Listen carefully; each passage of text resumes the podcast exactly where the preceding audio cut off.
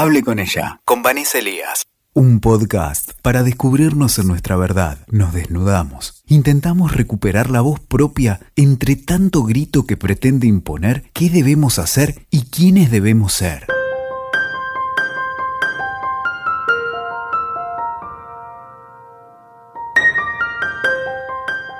Hola, ¿cómo están? Soy Vanessa Elías. Este es un nuevo encuentro de Hable con ella. Y mm, este espacio en particular eh, es un aparatadito que se llama Mujeres Empoderadas.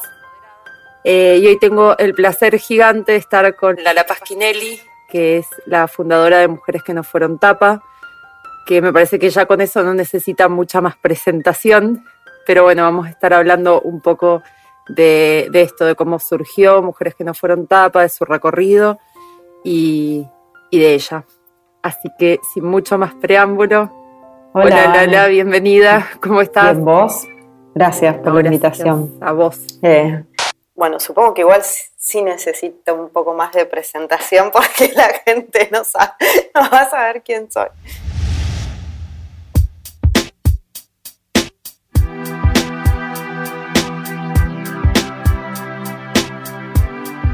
Bien, bueno, a ver, contame. Yo creo que de verdad a esta altura decir mujeres que no fueron tapa es un sello impresionante. Eh, está como instalado en el, inconsciente colectivo de, varias generaciones, te diría. Pero, pero bueno, me gustaría esto, que, nos cuentes un poco mm, cómo surgió esta, esta idea increíble y este registro alucinante que, que ofrece mujeres eh, y si lo pensaste así en las redes, digo, si, si la forma que fue tomando eh, tiene que ver con el origen o, o, bueno, fue mutando como suele suceder. Sí, no, no tiene nada que ver. Eh, fue todo bastante azaroso o no sé, o por lo menos no sé cómo me funciona a mí en la vida, todo eso.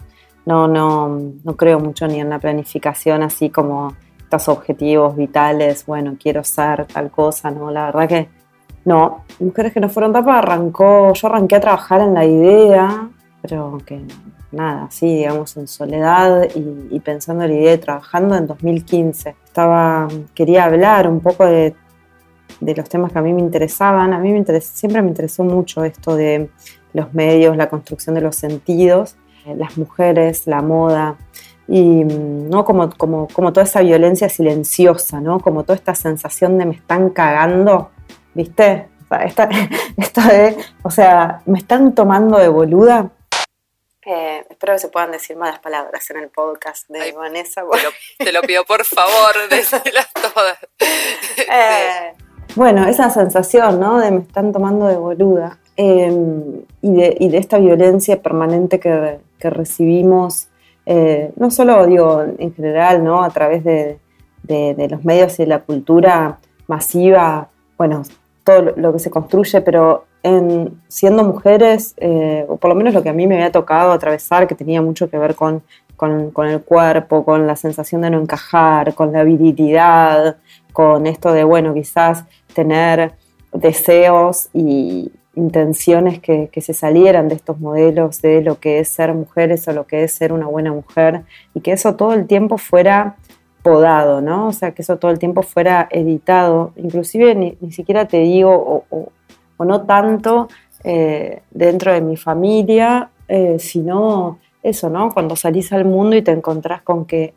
ah, eh, mira vos, o sea, si yo me muestro como soy, como eh, expreso lo que quiero, expreso mi ambición inclusive, ¿no? Eh, esto va a ser, va a generar una respuesta negativa. Bueno, a mí me interesaba, y me interesaba esto de la moda, ¿no? Porque me parecía como una, una, industria que con una sutileza eh, grande, o, sí, no sé si tanta sutileza, pero era algo que yo sentía que no estaba lo suficientemente hablado, eh, cómo la moda disciplina, con la violencia con la que la moda disciplina los cuerpos. Eso me parece re interesante porque mm, eh, justamente está tan naturalizado. Viste, hay cosas, como a la gente, eh, muchas veces yo explico eso, que hay cosas que no es que son naturales, pero la cultura las instala y las naturalizamos. Entonces pasan a un plano inconsciente donde no se cuestionan. Claro. Entonces justamente esto es re fuerte porque yo creo que, y sobre todo las mujeres, por una cuestión justamente de construcción cultural, donde siempre tenemos que, entre comillas, estar a la moda. Claro. Eh, ¿No? Como, claro. Eh, creo que tenemos eso tan, tan eh, naturalizado, ese chip, que no dimensionamos lo violento que es.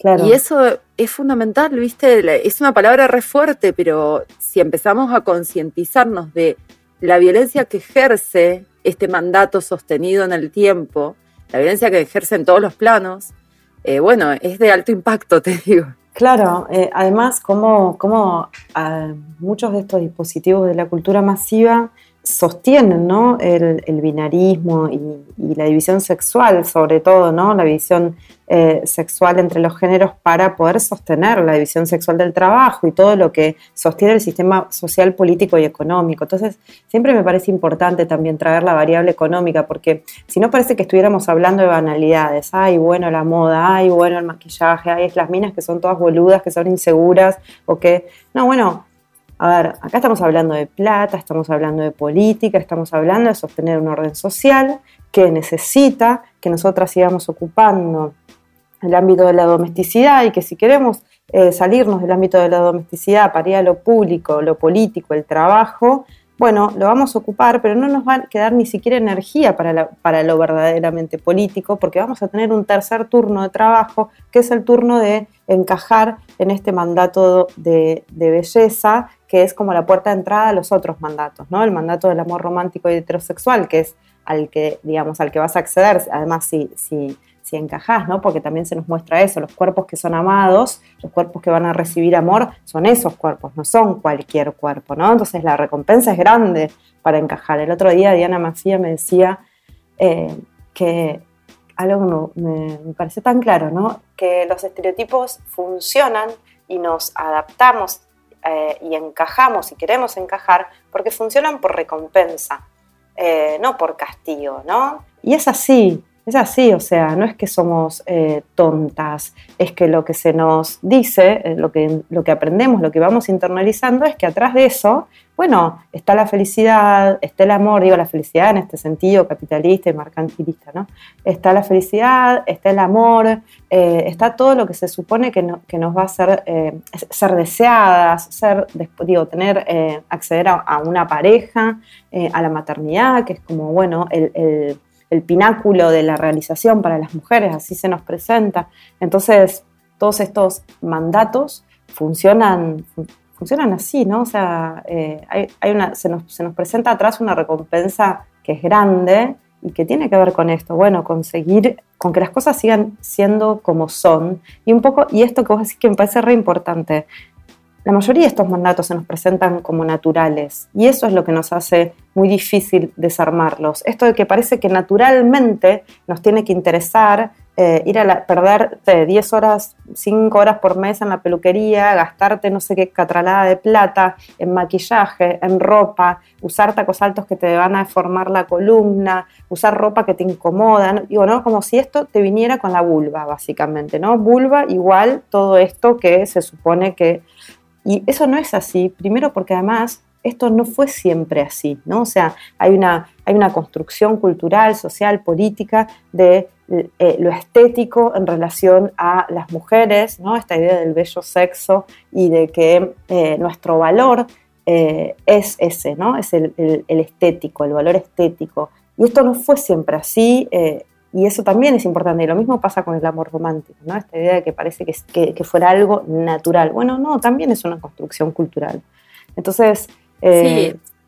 Y me parece re interesante eso también de establecer eh, con claridad los lugares de poder, porque eh, es un poco como el juego de no morder la mano del amo, ¿viste? Digo, solo puedo acceder, o sea, solo, mi voz solo puede ser escuchada si el amo está contento. Eh, sé que suena duro, pero eh, vos sabés que yo hice una... Sí, yo hice así como un mini estudio hace un par de años eh, sobre la moda y porque en un momento como que me desquicié viendo los corsets de acero que usaban en una época, viste, de, bueno, y de distintos metales, pero tremendos, que hacían un daño físico increíble y un montón de mujeres que murieron asfixiadas, bueno, en fin. Y el simbolismo tan fuerte de, tanto impacto de un objeto que de verdad eh, es de esclavitud. O sea, te aprisiona, ¿no? Hasta asfixiarte. No te y me pareció muy simbólico, claro, me pareció el objeto más simbólico del sistema, ¿no? Como este sistema capitalista que para mí es eso, es un gran corset de, metal que, nos viene asfixiando y que, y que genera resistencias, porque yo después muchas veces leo algunos comentarios eh, en, algunos posteos que ustedes hacen y, me parece interesante justamente eso, sin, lejos de, digamos, de, generarme un juicio o enojo o rechazo, lo que a mí me, me resulta interesante, desde mi profesión, por supuesto, es ver cuán introyectado tenemos el discurso y cuán amenazadas nos, sentimos si lo cuestionamos. O sea, el miedo, el miedo, que es la herramienta este, de éxito absoluto ¿no? de este sistema, el miedo que tenemos de eh, corrernos del lugar que nos fue dado, que nos fue otorgado, para el que vinimos, ¿no? Entre comillas. sí, eh, porque la obediencia paga fuerte. La obediencia paga bien, ¿no? Esto que decía Diana, eh, la recompensa por digamos, por obedecer, la recompensa se nos existe, existe una, recompensa por la obediencia. Lo que pasa es que la, digamos, es caro, porque tenés que dejar de ser vos y convertirte en, lo que alguien y, en lo que además, ¿no? Porque es un modelo absolutamente cosificante. O sea, justamente la propuesta es esa, es que nos convirtamos en cosas. Eh, todo todo lo, lo, humano, lo subjetivo, lo potente, lo interesante, eh, bueno, lo tenés que, quitar y entonces vas a ser un objeto igual a cualquier otro. Un poco esa es la propuesta, ¿no? Eh, y sí, la verdad que sí, que está muy, muy introyectado y que, y que cuestionarlo siempre tiene un precio, ¿no? El, el, tema es que, no sé, siempre en los talleres decimos esto, ¿no? Porque a veces pareciera como si hubiera otras posibilidades, o sea, como si, bueno, te das cuenta de todo esto, lees sobre estos temas, como empezás a mirar cuáles son los, mecanismos de opresión, que es, muy interesante poder, digamos, ver cómo esto fue construido, cómo funciona, ¿no? Que no es una... Generalmente uno tiene una intuición sobre esto, pero cuando lo ves, cuando te lo explican, cuando lo puedes leer, bueno, es como que te cae un, un digamos, un balde de agua y, y ahí pasa algo que es que, bueno, claro que no puedes dejar de verlo y claro que no es agradable, ¿no? Pero lo que a, mí siempre me parece importante decir es que igual lo anterior tampoco es agradable. Entonces, y, no podemos volver eh, a, digamos, a no saber y a la sensación de incomodidad y a la idea de que hay algo que está mal y que no sabemos muy bien qué es y que no hay la inadecuación y esta sensación de nunca ser suficientes, que es algo que nos acompaña como mujeres. Yo no sé cómo será la experiencia de los varones porque no soy varón y no, no, la he atravesado, pero en la experiencia vital, digamos, en el recorrido vital de las mujeres, esta sensación de no ser suficientes creo que es algo que nos acompaña desde niñas. No encajar es no ser suficientes, no ser suficiente por tu cuerpo, por tus deseos, por lo que te gusta jugar en el jardín de infantes. O sea, no estoy hablando de orientación sexual, estoy hablando de cualquier pelotudez que se salga de lo mínimo indispensable. Que no te sos nena y no te gusta el rosa, es imposible que no te guste el rosa. Te van a hacer que te guste el rosa, ¿entendés? Sos nena. Bueno, ya, tenés la habitación rosa antes de, llegar, ¿no? Claro, eh, exacto, ¿no? Y, y, cómo esto, bueno, nos va, nos va construyendo, porque además eh, esto, digamos, en la infancia funciona todo el tiempo, todos los días, y quienes nos disciplinan probablemente son personas que nos quieren y que están ahí para cuidarnos y que probablemente muchas veces lo hacen con la mejor intención.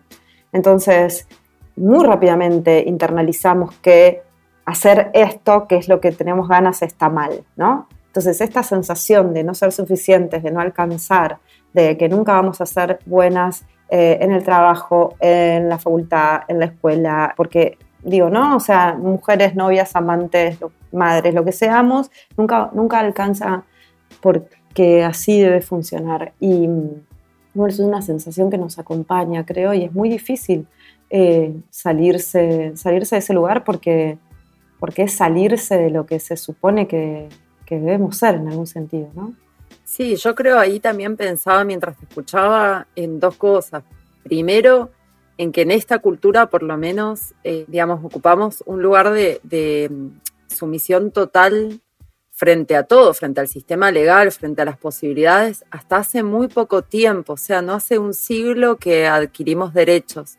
Y eso es muy fuerte porque también los espacios que podemos ocupar tienen que ver con todo ese recorrido, con siglos y siglos de estar en las sombras. Y por otro lado, pensaba que es verdad que se premia, digamos, eh, la satisfacción, este juego que, te decía antes de, satisfacer al amo, ¿no? Se premia esto de la belleza, bueno, y lo que se espera de, y, pero también es cierto que se castiga lo otro. O sea, cuando la gente por ahí no se romantiza a las sufragistas, ¿no? Como, ay, sí, bueno.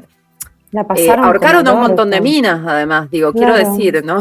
¿Entendés? No es que no mataron a nadie, no es que, eh, bueno, las, estas minas con privilegios salieron y dijeron, ay, sí, queremos votar, bueno, vamos, chicas, hagamos una reunión y que salga el, el voto femenino. No, las persiguieron, las amenazaron, las colgaron. a los hijos. Exacto.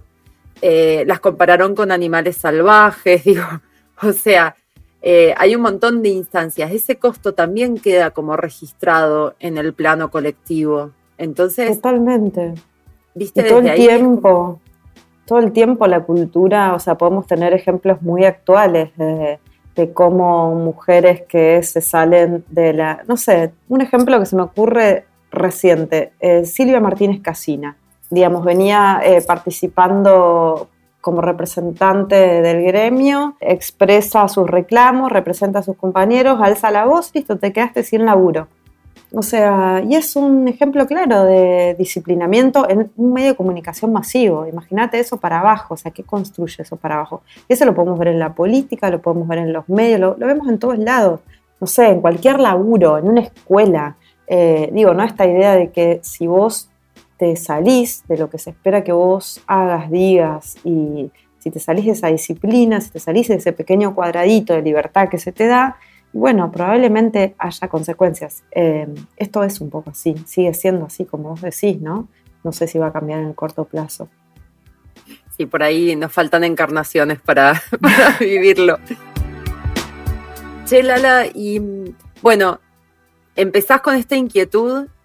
¿Y cómo, cómo nace Mujeres que no fueron Porque en ese momento, eh, bueno, yo ya había dejado, yo estudié abogacía eh, y me especialicé en negocios y en impuestos, nada que ver.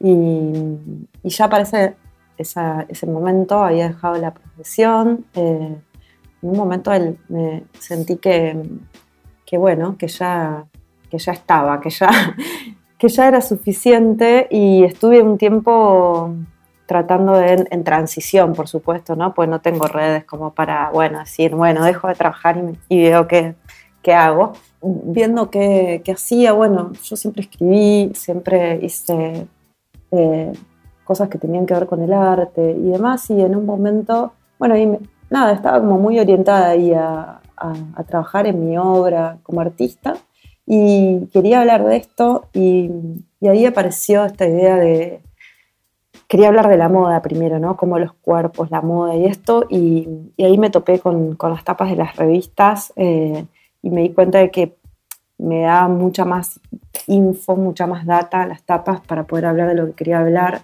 Eh, o sea, era mucho más amplio, me, permitía hablar de desigualdad, de, eh, en todos los ámbitos, ¿no? Entonces, bueno, ahí empecé a pensar qué hacer con esto y mientras iba haciendo, ¿no? Tampoco es que pensaba tanto o que dije, ah, no, voy a hacer esto y entonces, no, como todo se fue un poco dando, ¿no? Eh, yo, digamos, estaba en ese momento viste que uno siempre hace lo que tiene que ver con uno, básicamente, ¿no? O sea, no, no, no es muy teórica la cosa eh, en términos de intereses. O sea, te interesa lo que te interesa porque te está pasando algo. Yo en ese momento estaba como muy en la búsqueda de referentes, eh, artistas, y bueno, y obviamente que lo, que lo que me encontré con esto de las tapas y demás, más allá de la sexualización y todo esto, era que, claro, la falta de referentes en general, ¿no? O sea, la falta de referentes en la cultura, digo, no, no, no, en, no sé, en tu familia, lo que sea, no, en la cultura, o sea, que, como esa pregunta, bueno, a ver,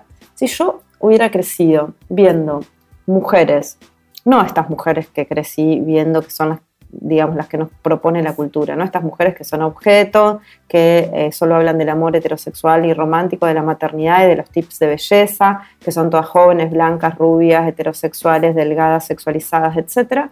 Eh, si yo hubiera crecido viendo a estas mujeres que ahora tengo que salir a buscar para poder escuchar sus historias, para ver cómo son, cómo vivieron, qué hicieron, estas mujeres que se construyeron a sí mismas por fuera de estos mandatos y estereotipos o que lograron salirse de esos lugares o que cómo hubiera sido, o sea, ¿qué hubiera, yo hubiera elegido lo mismo que elegí en mi vida, hubiera deseado lo mismo que deseé, hubiera estudiado lo mismo que estudié, me hubiera casado, me hubiera replanteado antes mi heterosexualidad, bueno, cosas, ¿no?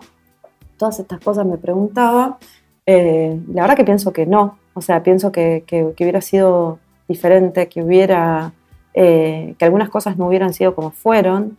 No digo que, nada esté mal ni que ni, me arrepiento de nada, pero, pero lo pienso, ¿no? Me parece importante. Y, siempre me acuerdo, cuento una boludez a veces que es que cuando más o menos tenía, no sé, 10 años, 9 años o quizás más, no sé, por ahí. Pero me acuerdo que Violeta Chamorro se postulaba para presidenta de Nicaragua. Nada que ver, o sea, imagínate, yo tenía 10, 12 años, no sé pero a mí me acuerdo de pasar, o sea, seguía las elecciones por leer las tapas de los diarios en los, kioscos, eh, seguía el proceso electoral, digamos, eh, y yo no podía, o sea, a mí me explotó la cabeza darme cuenta que una mujer podía ser presidenta. Como hasta ese momento no era algo que formaba parte de mi imaginario de lo posible, ¿no? O sea, las mujeres son, qué sé yo, mamás, no sé, que para mí en ese momento, y eso que digamos, era adicta a la literatura y demás, pero bueno, tampoco es que la literatura nos trae, la literatura clásica, ¿no? Grandes eh, ejemplos de otro tipo. Digo, la cultura en general nos propone lo mismo a las mujeres. Entonces, em, bueno, hablar de eso para mí en ese momento se volvió importante y entonces, bueno, empecé a, por eso el proyecto se Mujeres que no fueron tapa, porque era como, bueno, yo necesitaba hablar de esas mujeres que no eran tapa porque eran las mujeres en las que estaba pensando. ¿Quiénes son? ¿Qué hacen? Eh, ¿Dónde están? ¿Qué dicen? ¿Cómo son sus vidas? ¿Cuáles son esas mujeres? Que eso fue como algo que me, que me sirvió mucho para después pensar el podcast, porque era, bueno, ni siquiera es que son, para mí, ¿no? Esto es muy personal, obvio, ni siquiera es que son estas mujeres que, que no sé, la mujer que eh, es la primera, qué sé yo, no sé, a ver qué te puedo decir, eh, chapista de la Argentina o la primer mujer astronauta, o sea, ni siquiera es, era esa para mí, o sea, tenía que ver más con, bueno, con, con, un posicionamiento ético también, ¿no? O sea, con sus ideas y con su forma de materializar esas ideas en su vida. Y, bueno, y en ese año, en 2016, hice una muestra con, con las obras que había hecho con pedacitos. Yo trabajaba en collage con con las obras que había hecho con pedacitos de esas revistas donde estas mujeres no aparecían, había hecho imágenes de estas otras mujeres con una estética completamente diferente, mucho más, yo no sé, colorida, infantil probablemente. Y bueno, hice un libro, un par de libros con, con tapas de revistas y hablaba de esto y qué sé yo. Y después esa muestra circuló por, por distintos lugares y al tiempo armé una página en Facebook eh, que no era nada que ver con lo que es ahora, eh, porque yo no pensaba tampoco como digo, mi pensamiento también claro, cambiando con el tiempo. Y, sí, bueno, te fue atravesando tu obra también. Yo me acuerdo de esa página de Facebook porque te conocí ahí, así que me acuerdo de esa primera página de Facebook que igual me, me, me pareció un montón, este, o sea, genial, ¿no? Como en un momento donde tampoco teníamos el acceso que tenemos ahora. Parece loco porque sí son cuatro años, un montón. No, es muy, yo eh, me acuerdo mucho de, por ejemplo, no sé, al, principio, ¿no? Eh, cuando, cuando empecé a hablar de, mi trabajo y de mostrarlo y estas ideas y qué sé yo, era como, por un lado, muchas personas que se acercaban como yo siempre pensé esto y pensé que lo pensaba en soledad. Eh, y eso estaba buenísimo porque yo también pensaba que lo pensaba en soledad. bienvenida, bienvenido, venite. qué bueno. Y, después como la resistencia, ¿no? No, nada que ver, las minas eh, eligen, ¿no? Esta cosa, eh, las minas eligen salir en culo en las tapas de la revista, digo, como si fuera la decisión, ¿no? De, de las minas salir, como si la que sale en la tapa decide lo que sale en la tapa, ¿no? Que es una obviedad que sin embargo muchas veces hay que explicarlo, como no, hay un editor general de todo el sistema, no solo de esta revista, no solo del medio, no solo de... Hay editores generales acá que deciden que si no sos vos va a ser otra y si no va a ser no sé quién. O sea, hay señores que deciden estas cosas. Digo, o sea, lo estoy personalizando en varones porque en general son señores, pero algunas veces pueden no ser señores. Eh, el patriarcado nos atraviesa por igual a varones y mujeres, así que ahí no, no hay mucha posibilidad tampoco de hacer grandes, grandes, grandes distingos, ¿no? Pero bueno, sí, la verdad que no hace tanto y, pasó mucho, o sea, pasaron muchas cosas, se dieron muchas discusiones, por lo menos en Argentina, que también fueron, eh, bueno, ¿no? Haciendo también más masivo el feminismo, con, todo lo que eso implica. Sí, creo que estas conversaciones se amplificaron en algún sentido y eso la verdad que estuvo buenísimo. Eh, pero sí, bueno, vamos cambiando, ¿no? O sea, yo la verdad que cuando empecé a hacer esto ni idea tenía de hacia dónde iba a ir. Sentía las ganas de hacerlo, que creo que es como lo más importante. O sea, trato de siempre estar muy conectada con mi intuición en el sentido de me doy cuenta cuando algo de lo que eso, no sé, como es una sensación especial cuando sé que algo lo tengo que hacer, algo que se me ocurre eh, está bien y lo tengo que hacer, bueno, lo sé. Y trato de hacerlo. Eh, eso, simplemente, ¿no? ¿no? Sin mucha estrategia ni, ni nada. O sea, lamento decepcionar con esto. No, al revés. Es que me parece eh. que justamente al revés. Y sabes que te escuchaba y, a mí me parece hermoso yo viste que no la puedo evitar, eh, yo voy siempre como a lo ancestral y las raíces, bueno, y tengo como ese mambo. Y a mí me parece súper hermoso, porque para mí justamente ahí está lo femenino, viste, en, no esquematizar demasiado, en no diagramar demasiado, sino como en esto, en autorizar la intuición y fluir y ver cómo eso va mutando. Porque justamente el concepto eh, de maternidad se vuelve horrible porque queda eh, como limitado y cristalizado en el simple hecho de parir un hijo, una hija, ¿no? Como y las mujeres vamos pariendo cosas todo el tiempo, ¿entendés? O sea, somos parteras natas. Eh, entonces me parece que ahí está lo interesante, ¿viste? En, esa intuición y ese fluir de parir una idea y transformarla y verla crecer y, y convertirse en otra cosa, ¿viste? Cuando, cuando tu propio proyecto te excede, que me parece que un poco con mujeres fue pasando eso porque yo, como te digo, te sigo desde Facebook y de repente, bueno, en las redes no solo creció y mutó, sino que aparecieron los podcasts, un montón de mujeres sumando sus voces este, a esto que, que nos da identidad, ¿no? Y, y empezar a cuestionarnos. Yo creo que igual cuestionarnos, aunque nos joda, porque esto que, decías recién de, bueno, las resistencias y como no, no es así, las minas salen en culo porque quieren o... Me parece que también tiene que ver con que habitar ese lugar, ¿no? No sé si el lugar de víctima, pero habitar ese lugar de, sí, como de, oprimida, si se quiere, o, de imposibilitada en, muchos aspectos, me parece que, que es re importante como dimensionar lo que cuesta habitarlo, ¿viste? El costo que tiene identificarnos ahí, reconocernos ahí y desarmarlo, ¿viste? Yo veo que también hay muchas resistencias en relación a eso, a no, no, pero a ver, este, Yo elijo. claro, porque si no me tengo que reconocer en un sistema que me morfó y es angustiante. Sí, es, es angustiante, pero creo que también es importante, no sé, una cosa que, por ejemplo, en los talleres siempre hablamos con las chicas, que es, em, es, un, es un primer paso, ¿no? O sea, no nos vamos a quedar ahí. Eso también me parece que es importante mirarlo. O sea, después de eso viene la agencia, ¿no? O sea, después de eso es, bueno, nos reconocemos, nos reconocemos, o sea, primero reconozcamos, ¿no? Primero ver el contexto y entender cómo todas estas lógicas de poder nos atraviesan, nos atraviesan eh, individualmente, cómo setean, modifican nuestras decisiones, como el otro día una chica lo dijo de una manera que me pareció increíble, que Eugenia se llama, y dijo en el taller, yo siempre sentí que tenía un fuego, que tenía un fuego, que yo tenía un fuego adentro, y Y siento que todos estos mandatos, el mandato de belleza, el mandato de amor romántico, ¿no? Fueron como baldes, como baldes de agua, ¿no? Como baldes de agua que me iban tirando y que me iban apagando el fuego. Y me pareció una imagen tan clara de esto que vos decís, ¿no? Como de, bueno, el deseo de cómo todo esto nos va mutilando la nos va cosificando, nos va llevando a la autocosificación, en, en el sentido de ir apagando todo lo que es nuestro y desconectándonos por completo de nuestra intuición y de, o sea, de, la posibilidad de registrar con el cuerpo lo que para vos está bien, lo que para vos está mal, lo que es para vos, ¿no?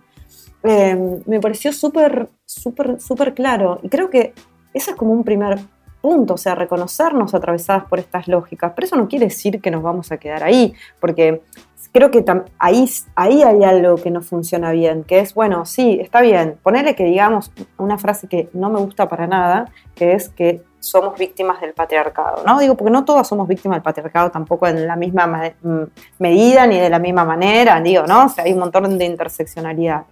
Ponerle que usemos esa frase, todas somos víctimas del patriarcado, bueno, perfecto, listo, nos reconocemos ahí, bueno, bueno, listo, ya está, o sea, de ahí salimos. Eh, ahí eh, es, bueno, ahora es ir a ver qué quiero yo, cómo lo puedo eh, hacer, cómo puedo tener de eso que quiero en mi vida y, qué hago a partir de acá, ¿no? O sea, creo que, que sí, está bien ese primer paso de reconocernos atravesadas por todas estas lógicas de poder, pero después viene bueno, ¿cómo hago yo para tener agencia sobre mi propia vida? ¿no? O sea, por más que sea un trabajo eh, permanente y constante. No me gusta, no me, no sé, no me resulta orgánica a mí personalmente esta sensación de quedarnos como, bueno, listo, el patriarcado nos oprime. Bueno, sí, el patriarcado igual, el patriarcado del capitalismo oprimen a todos los seres del planeta.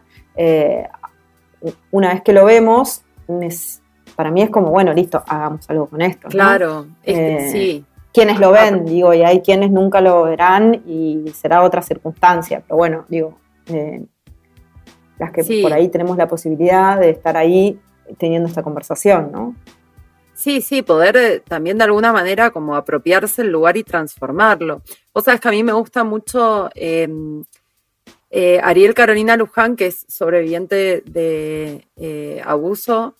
O sea, ella primero se, se em, autodefine así, ¿no? Como no habla de víctima, habla de esto, de, sobrevivir, no, nunca dice fui víctima de abuso, dice sobreviví a una situación de abuso, bueno, y em, escribió este libro que se llama Nuestra venganza es nuestra autonomía, y a mí me pareció tan contundente ese título, viste, como, sí, no hay mucho más, o sea, el libro está buenísimo, lo recomiendo, pero digo, no hay mucho más que eso, es eso.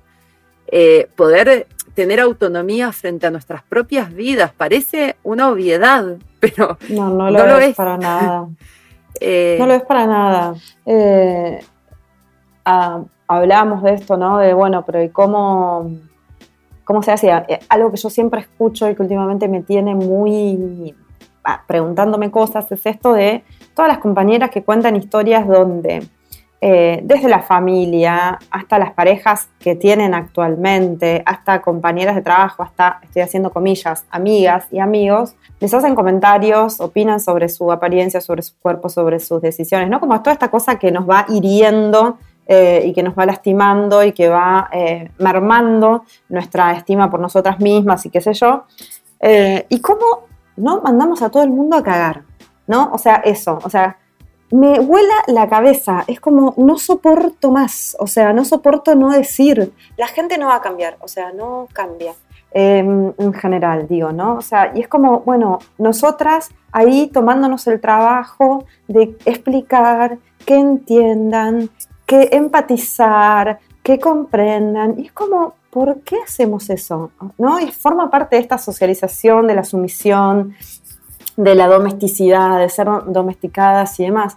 Pero digo, en relación con esto que vos decís, ¿no? Bueno, nuestra autonomía. Bueno, nuestra autonomía es justamente, ¿no? Construir y habitar otros espacios. No sé, por, lo pienso así, no sé, no, no es una idea que la tengo cerrada, porque por ahí digo, bueno, esto es muy radical, eh, quizás es muy radical lo que estoy diciendo, pero realmente me, resulta ahogante esto de, bueno, o sea, ¿cómo seguimos? Igual, ¿sabes qué? Claro, igual, Lala, yo creo que históricamente el aprendizaje es radical, o sea, es pendular, ¿viste? Nos movemos de un extremo al otro para alcanzar los medios. No vamos a hacer grandes cambios explicando pasivamente y con, ¿viste? Digo, además ya está explicado, o sea, lo querés entender, tenés hoy, hoy que tenés acceso a donde quieras, digo, hoy que te metes eh, a una página de internet y ves que cómo está cosechando algo en Holanda un viejo, ¿me entendés? O sea, hoy que tenemos ese nivel de acceso, claro, ¿viste? Que, eh, es increíble que alguien te pregunte obviedades. No, no, no, lo eh, digo como una crítica, ¿no? A nadie, o sea, lo digo porque lo veo, lo escucho, lo leo todo el tiempo, situaciones, situaciones, situaciones, y es como, y la culpa puesta en nosotras en, bueno, no, lo que pasa es que, o cómo puedo hacer yo para desarrollar las herramientas para que no me afecte, ponele. ¿Cómo no te va a afectar si somos seres sociales, si nuestra identidad se construye colectivamente, si la estima no, no, no es auto, o sea, no me la puedo inventar yo a la estima cuando todo el contexto que me rodea me dice que soy una porquería. Entonces, em, eso me desespera, ¿no? A veces como esta, esta sensación de cómo todos estos mandatos y todo este disciplinamiento nos llevan siempre a pensar que la culpa es nuestra, ¿no? Digo, como, como esto de, bueno, ahora esta idea de la autoaceptación, que también está muy relacionada con esto, es como, bueno, vos no te resistas no te resistas a este modelo de mierda que te quiere, em, digamos, delgada, blanca, joven. No, te resistas a eh, que es un modelo que te excluye de los trabajos. De, no, o eh, si entras, también viste quedar, a mí también me hace mucho ruido esto de, bueno, si, si pertenezco, o sea, si entro a estos espacios que, que supuestamente no, no, están habilitados para mí, eh, entro justamente como eso, como freak, ¿no? Como, como algo raro, ¿no? Estos títulos, estos rótulos que ponen, ¿viste? Como modelos, así, literal, o sea, o modelos XXL, o modelos... este, Por fuera de la norma, o sea, no vas a ser solo modelo, vas a ser modelo gorda, Claro, o, rara, ¿viste? O digo, hay un montón, leí un montón, ahora no me acuerdo, pero un montón de diversa, Claro, ¿viste? Como es modelo, o sea, o, es modelo, porque está mostrando algo, o no es modelo, punto. Deja de etiquetar desde un lugar tan discriminador, ¿no? Como mm, es súper también, es súper fuerte. Y después otra cosa, ¿sabes qué pensaba mientras te escuchaba? Que a mí me impactó muchísimo. Yo tengo una hija de 8 años y si bien en, en nuestro hogar, bueno, por ahí el discurso eh, está un, poquito, no te voy a decir que está hiper desconstruido, porque mentira, o sea, estamos todo el tiempo como laburándonos en esa, con justamente, ¿no? Enfrentándonos a todo eso está instalado, inscripto, y bueno, la, cuna que nos parió y, que tenemos que romper. Eh, pero bueno, por lo menos digo, hay un discurso que habilita la pregunta, habilita ciertos espacios, y de repente un día llega el año pasado, del colegio y me dice, mi hija es flaca y súper alta, o sea, tiene 8, parece de 12 y eh, su estructura es así, ¿no? Tiene un metabolismo que come literalmente, digo, no, no puedo tener más, eh, no puedo maternar otra vez porque no me da el sueldo, pero de lo que come esta, así. Eh, es su gran placer en la vida y bueno, y su metabolismo es así, es muy inquieta, qué sé yo, es muy flaca. Y llega a la escuela y me dice, yo soy gorda, y me, me re sorprendió la pregunta, ¿no? le digo, ¿por qué me preguntas si sos gorda? Y me dice, yo tengo panza, esta panza que tengo, tiene la panza de una nena, ¿no? De, esta panza que tengo es, gorda. No, esta panza que tenés es hermosa. Que, ¿De dónde viene el...? Y ahí entendí esto también, ¿no? Como cómo vamos nadando contracorriente, porque todo lo que yo puedo laburar con ella en casa, va dos días a la escuela y se baja un ondazo, ¿viste? O mira dos dibujitos y no, la puedo tener encadenada, ¿viste? Como no, los dibujitos no, esto no, no la puedo tener aislada. el sistema la va a atravesar igual, digo, la puedo aislar, no sé, cuatro años y va a salir igual, ¿entendés? No. Entonces, es... de miedo, ¿viste? Como, uff. Sí, sí, y también, ¿no? Funciona también porque nos esta, esta concepción neoliberal del ser humano, ¿no? Como, y fíjate qué interesante porque está circulando mucho esto hoy, ¿no? Como esta idea de la libertad y como si cada uno, como, como si no fuéramos parte de la naturaleza, como si estuviéramos separados de los otros, como si ser fuera, este, no sé qué, ¿no? Es algo, vos individuo, estás, eh, digamos, no atravesado por nada de lo que te rodea, ¿no? Ni lo natural, ni lo cultural, ni nada. Entonces, yo creo que todo esto funciona también porque del otro lado está muy fuerte esta idea de que, bueno, no, no estamos atravesados por la cultura. A ver, yo anoche me, acosté, miré una película y hoy me desperté pensando en la película, ¿entendés? Y tarareando una canción que escuché en un coso a la pasada. Eh, o sea, creo que, que nos, sentimos tan indemnes a la cultura, tan indemnes a la, naturaleza, a los otros, tan no afectados, ¿no? Y, realmente esa afectación es total, o sea, somos eso, somos esa afectación, somos afectados, afectamos, todo el tiempo es así, sin embargo nos pensamos como por fuera de eso, lo cual es un absurdo total, pero funciona y hace que sigamos como sin prestarle atención a la, digamos, a, la importancia del poder que tiene esto en la construcción de nuestra identidad y, en, el deseo, en lo que, lo que vamos queriendo, lo que, lo que vamos haciendo con nuestra vida, ¿no? Sí, vos sabes que yo este, a, las teorías psicológicas estaba pensando en estaba pensando en... claro, que se sostienen al día de hoy que tienen 200 siglos más o menos, no, pero que tienen más de 100 años, eh, le critico muchas cosas y bien contextualizo, ¿viste? No caigo en esa de, ay, eran todos unos machirules y más vale, o sea, digo, estamos hablando de finales de 1800, ¿viste? Como, claro, eh, demasiado bien. Pero hay algo que siempre me pareció impecable, que digo, es eso, ¿no? Cuando te dan el ABC de algo y, te cae la ficha, y es que eh, se sostiene que somos síntomas de la cultura, ¿viste? Y me parece tan importante empezar a, tener lucidez al respecto, ¿viste? Y ver cómo sintomatizamos justamente eso, ¿no? La cultura que nos parió. Y, no es menor, no es menor ver que las, las, digamos, las patologías o las angustias que atravesamos acá no son las que se atraviesan en, viste, no sé, eh, Hawái. Sí, en China, qué sé yo. Claro. Eh, y, y como también eso, ¿no? Como eh, lo tribal atraviesa cosas totalmente diferentes. Entonces, me parece también muy interesante esto. Escuchame una cosa. Sí.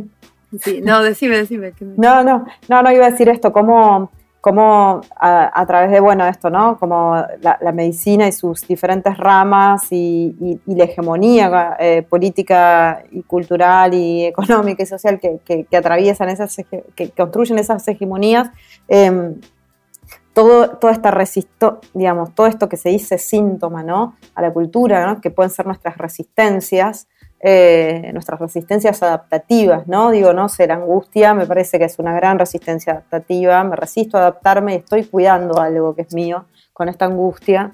Eh, son patologizadas, ¿no? Fíjate qué loco, el otro día leía en, en un coso, en, no me acuerdo dónde, perdón, no, no tengo la fuente exacta en este momento, estaba leyendo eh, que, ponele, en bueno, 1700 y pico, eh, la medicina había descubierto una enfermedad, descubierto entre comillas, ¿no? Una enfermedad entre los esclavos, que se daba entre los esclavos que llegaban a América, que era la enfermedad del deseo de ser libres.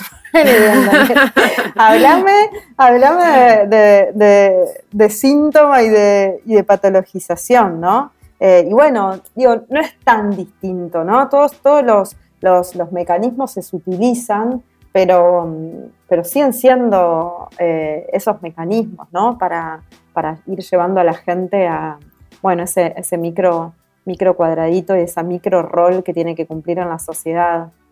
Sí, es eh, la muerte de la subjetividad, ¿no? Nos llevan, digo, este, esta, esta insistencia en olvidarnos de nosotras mismas.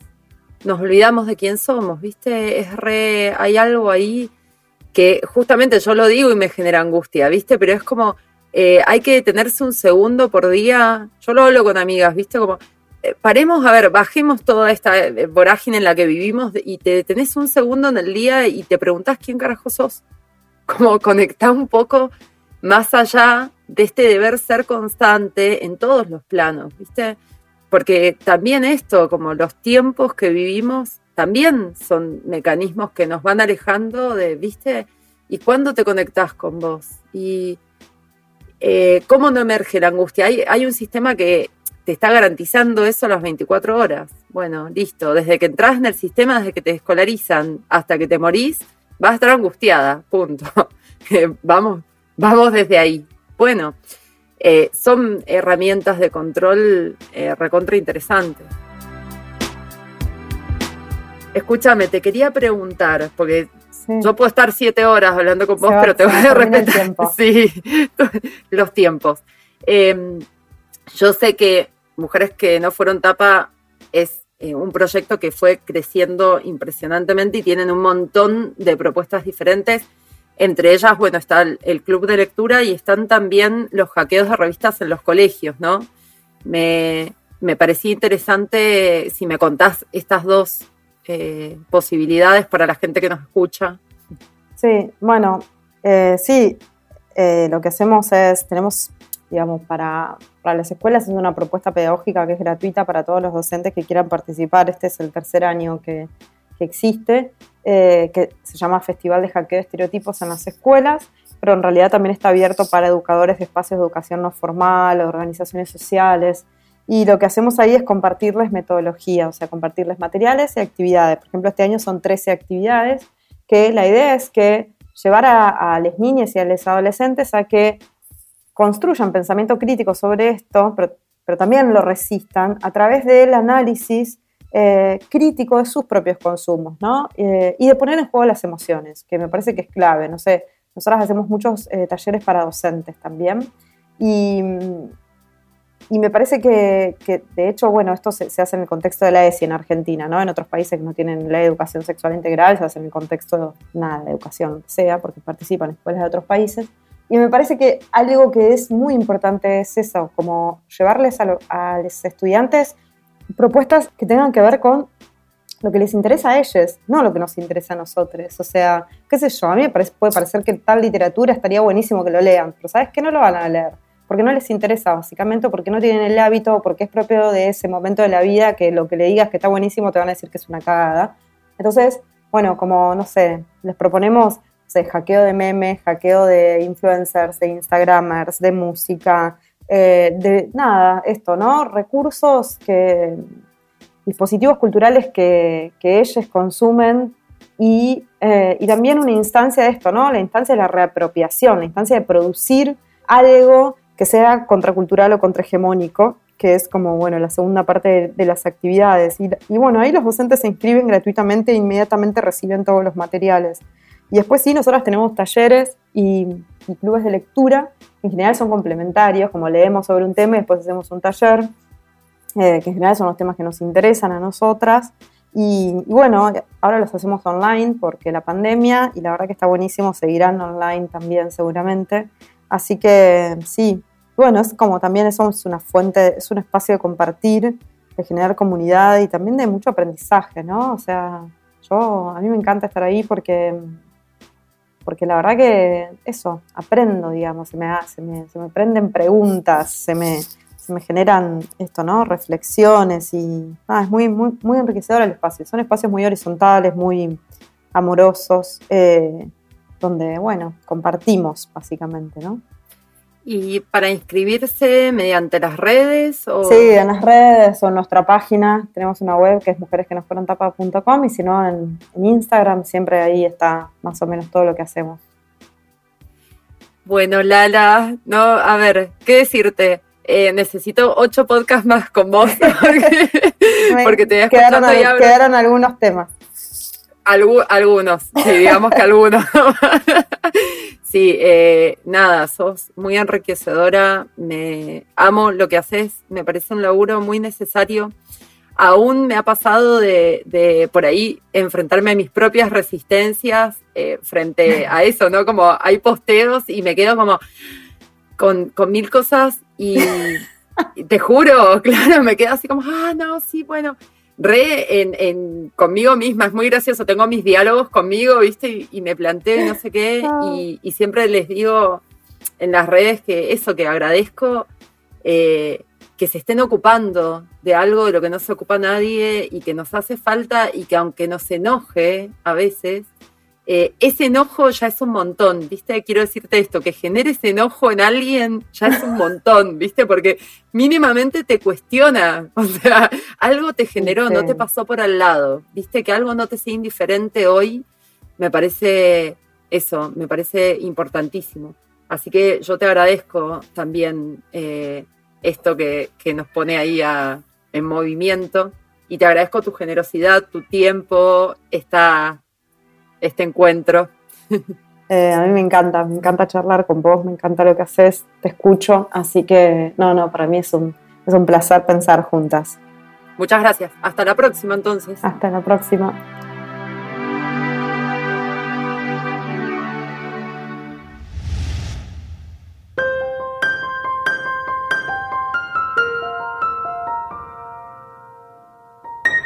Este fue otro encuentro de mm, Hablé con ella. Como ya saben, pueden contactarme a través de las redes, en Instagram como Lick Van Elías, eh, sugerirme temas, hacerme consultas eh, o lo que les parezca. Les dejo un abrazo y nos escuchamos pronto.